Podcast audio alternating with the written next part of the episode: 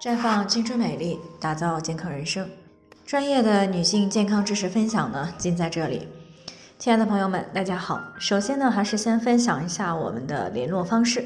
大家呢，可以在我们最常用的聊天软件当中搜索 PK 四零零零六零六五六八，关注以后呢，回复自测进行健康自测，可以呢更有针对性的了解自己的健康状况。接下来呢，开始我们今天的健康话题。TCT 检查当中的细胞中度炎症是什么？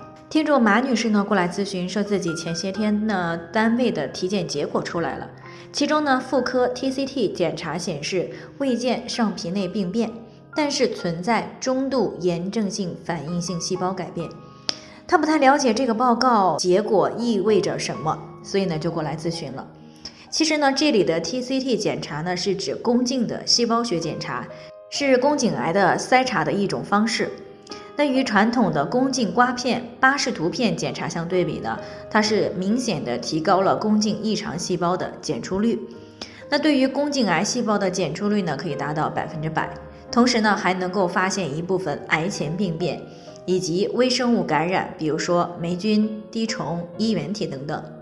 那如果 TCT 检查结果显示未见上皮内细胞病变，说明呢目前宫颈细胞呢不存在恶性病变。那如果查出了上皮细胞有异常，那么一般就提示了宫颈癌的风险大大的提高。那很多呢已经可能是存在早期或者是中晚期的宫颈病变。那这个时候呢就需要尽快的去干预了。那另外呢，如果结果显示未见上皮细胞病变，但是存在宫颈炎症性改变，那么这个时候最好同时要查 HPV，也就是人乳头瘤状病毒，因为 TCT 检查呢是没有办法确定是不是存在 HPV 病毒的感染，而长期的高危型的 HPV 病毒感染呢是会大大的提高宫颈癌的发生概率的。那如果进行 TCT 检查时呢，正处于高危 HPV 病毒感染初期，那还没有对宫颈产生实质性的伤害。那如果这时只是单纯的 TCT 检查，那么就没有办法及时的去发现已经存在的高危型的 HPV 病毒感染。所以呢，一般建议 TCT 和 HPV 呢联合检查。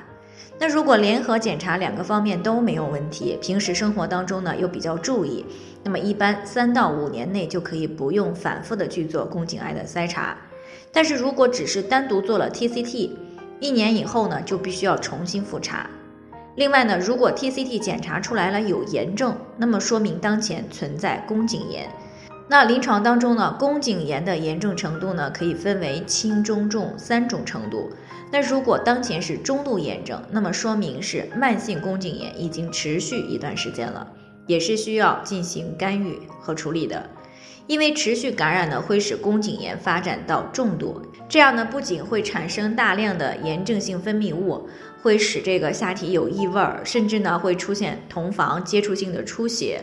那而且呢，还会上行感染到盆腔，持续时间长了呢，就会增加宫颈癌变的一个可能性。所以呢，对于已经发生过两性关系的女性朋友呢，平时一定要定期的去做妇科检查，尤其是 TCT 和 HPV 检查，这样呢可以预防或者是发现早期的宫颈异常，以免呢给健康带来很大的伤害。那么以上呢就是今天的健康分享，有任何疑惑的话都可以与我们联系。那我们会对每个人的情况呢做出专业的评估，然后再给出个性化的指导意见。那最终呢，还是都希望大家能够健康美丽永相伴。我们明天呢再见。